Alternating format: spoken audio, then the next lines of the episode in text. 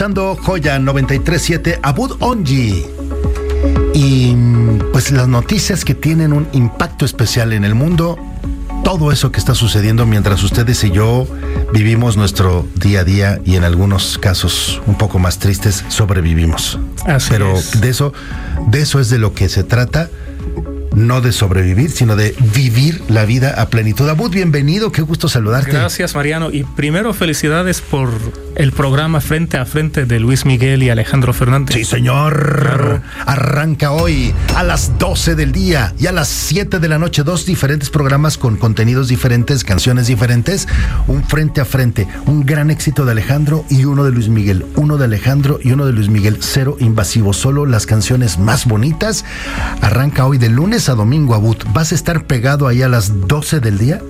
Todos los días a las 12 del día y a las 7 de la noche cuando vayan de regreso a su Ahí los voy a poner en, en la oficina. Sí, señor, muy bien. Bueno, y para ustedes que estaban pensando sobre pues tener que hacer alguna actividad extra porque el dinero ya no alcanza la inflación, pues aunque está bajando poquito. Yo, yo te iba a proponer mandar al cocorito ahí a California. Yo lo quiero mandar más lejos. Bueno, ahí se queda. Ahorita te platico por qué. Pero bueno, ahí resulta que por causa de las lluvias fuertes que están pasando o que pasaron, ya ves, las lluvias lavan prácticamente las orillas de los ríos. Sí. Y hay lo que se llama fiebre de oro. O sea, ya el oro que está en los ríos y en las orillas de los ríos, por las lluvias se está descubriendo de una forma más fácil. Entonces esto es una noticia para que vayamos todos, ya dejamos aquí a Joya, la encargamos a, nuestros amigos. A la inteligencia artificial. exactamente, los marcianos o lo que sea, y vámonos a California para sacar oro. La fiebre del oro llegó a California y entonces está quedando, mira, como cuando Elba llega y en la mañana y nos dice, hola chicos, y nos nos enseña su diente de oro. Le decimos la diente de, la diente de oro. Así es. Ahora, regresando al cocorito, ¿por qué te dije mándalo a Estados Unidos? Porque ya no va a regresar. Ah, a, ver, a ver, a ver hubo unas noticias de que título de migración, de que el título 42, de que el título 8, ¿qué es lo que está pasando en la política de migración? Ese es el tema más importante en este momento en nuestra relación con Estados Unidos, los migrantes, las deportaciones, las... Eh, precandidaturas, los temas electorales, ¿qué está pasando? ¿Y qué es un título? Lo que, lo que hay que tener en cuenta es que cuando escuchamos noticias, siempre tenemos que pensar, este medio o esta noticia que me están transmitiendo, ¿es a favor de la política de Biden o a favor de la política conservadora? Porque ahí cambia todo. ¿En dónde estaría Trump? Exactamente. ahí eh, cambia todo porque tenemos que analizar un poquito, ir hasta el fondo del, del significado de las cosas. El título 42 lo puso Trump durante la pandemia.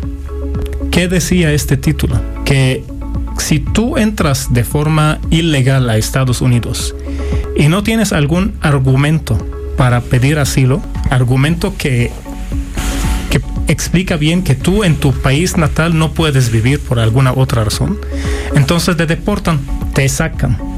Solamente así, te sacan. Que sería la inmensa mayoría de los mexicanos o centroamericanos que quieren cruzar ilegalmente la frontera para quedarse allá a trabajar y mandarle dinero a su gente. Entonces, esto por el momento aparece de que Trump lo que él hacía es sacar los inmigrantes prácticamente regresarlos a sus países. Ahora, al quitar este título, porque ya declararon que la pandemia ya se acabó, regresa al aplicarse un título, se llama el título 8. ¿Cuál es la gravedad del título Como un artículo, ¿no? Que como un artículo de ley. Este título limita mucho las, eh, los casos donde te pueden en verdad dar asilo. Pero el problema de este título es que no nada más te deportan, no nada más te sacan de Estados Unidos, sino te aplican cargos criminales. Ah, caray. Claro, o sea, sacan, lo menos que te van a aplicar es decirte, no puedes volver a entrar en cinco años. Pero aparte, te van a aplicar, o sea, puedes enfrentar un juicio criminal. Ahora, si nosotros analizamos las cosas así, entonces, ¿cuál de los dos títulos era mejor. O sea, ¿tú qué prefieres? Bueno, yo sé tu respuesta que tú prefieres que el cocorito se quede ahí y lo encarcelen. Pero en verdad, imaginamos que otra persona que estimas mucho de joya se va a Estados Unidos sin documentos. ¿Tú prefieres que lo deporten? Sí, sí, que lo regresen y ya. Que lo regresen y ya, o que lo regresen y le apliquen este, cargos, criminales. cargos criminales. Eso es, es gravísimo, ¿sabes? Entonces ahí tenemos que entender bien cuando escuchamos una noticia, esta noticia, ¿quién quiere favorecer? ¿A Biden? Quieren decir que él eh, realmente es muy humanista y quiere proteger los derechos de inmigrantes, dudo mucho en eso, porque el título 8 no les favorece. Por eso vimos un día antes de que ya entra en vigor este título, vimos cómo estaban las fronteras, porque la gente quería entrar, o sea, querían que se le aplicara el título 42 y, no, el título 8. ¿No? Entonces eso es interesante.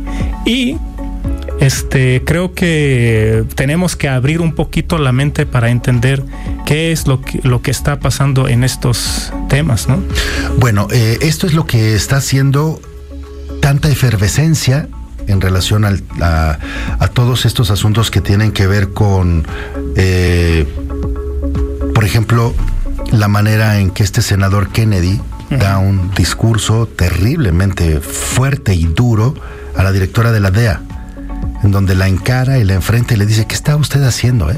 ¿Por qué no levanta el teléfono y le habla a López Obrador y le dice que vamos a entrar y vamos a acabar con los cárteles que están dominando México y ese tipo de cosas que genera una respuesta incluso del propio Marcelo Ebrard muy fuerte al respecto diciéndole ese señor no sabe ni lo que estamos haciendo de este lado eh, y por eso se habla mucho mucho mucho mucho de inmigración también vienen los procesos electorales en Estados Unidos. Eso influye muchísimo. Eso hay influye. que de cuenta. Sí, los discursos en Estados Unidos o es un discurso conservador como el de Kennedy, de Trump, populista, o es un discurso como el de Biden que quiere decir, ah, somos con los derechos humanos, etc. Se me olvidó decirte algo. Trump lo que hizo cuando fue presidente es que aumentó la cantidad de visas de residencia temporal y bajó la residencia permanente. La residencia permanente la bajó al 16, perdón, la bajó 16%, la cantidad de, de residencias permanentes que dio su administración. Y a cambio aumentó la temporal. ¿Por qué? ¿Te acuerdas? Habíamos hablado que él actúa como empresario. Sí. Si tú tienes una empresa, ¿qué te conviene? Hacer un contrato con un colaborador de forma permanente o hacerlo de forma temporal. Te conviene lo de forma temporal. ¿Por qué? Porque si él deja de producir, prácticamente ya rompes el contrato con él. Y es lo que él hizo para Estados Unidos. ver, ¿quieres visa? Ok, te doy visa temporal mientras estás trabajando. ¿Para qué te voy a dar visa permanente y después de 10 años ya no eres, no eres productivo y ya me vas a generar cargas? Hay 10 millones de personas en Estados Unidos sin documentos. 10 millones de inmigrantes. En total, en Estados Unidos, son 47 millones de personas no nacidas en Estados Unidos que viven ahí, entre naturalizados, entre personas con residencias y entre los que no tienen documentos. ¿La inteligencia artificial tendría algo que decirnos al respecto? ¿Alguno de estos personajes claves? Claro, claro. Donald Trump, el mismo Donald Trump. Hablé con un personaje que es supuestamente Donald Trump. Y fíjate la, sorpresa porque usa el mismo lenguaje que él usa en sus discursos. Eh, dice que, por ejemplo, eh, cree que, dice que creo que Biden, porque le, pregunté si él está de acuerdo con este cambio de, de política de inmigración y dice, creo que Biden se equivoca con los inmigrantes vienen drogas y crímenes. Eso es lo que dice. Está permitiendo que los cárteles se apoderen de las fronteras mientras que los mexicanos en su propio país se ven asolados por los cárteles. Y al final hay una frase que voy a cambiarla un poquito porque dice, le pregunté si cree que Biden puede ganar las, siguientes elecciones, dice, creo que no, que no está dado el ancho, que eh, provocó una inflación, etcétera, y al final dice esta frase, dice, parece que lo que Biden toca lo convierte en cacahuate. Ay, ay, qué dolor, qué dolor. Pero también, aparte de esas discusiones, la inteligencia artificial te ayuda a tener toda la información. Todos los números que te mencioné los estuve investigando a través de inteligencia artificial, saber estadísticas. Creo que poco a poco tenemos que familiarizarnos con estas herramientas. Escuchen el podcast con Abud en Mariano y sus expertos, así es como nos van a encontrar. Búsquenos también en nuestra página y en dónde podemos seguirte en tus redes. En mis redes, arroba Abud Ongi. Ongi. No lleva ningún. Ninguna separación, ningún. Ya, ves, mi nombre es muy famoso, ¿no? Abud Ongi. Ajá, así es. Muy bien, Me encuentras fácil, pues. Muchas gracias. Te mando un gran saludo. Eh, aquí de este lugar a este lugar y nos vemos la próxima semana. Perfecto.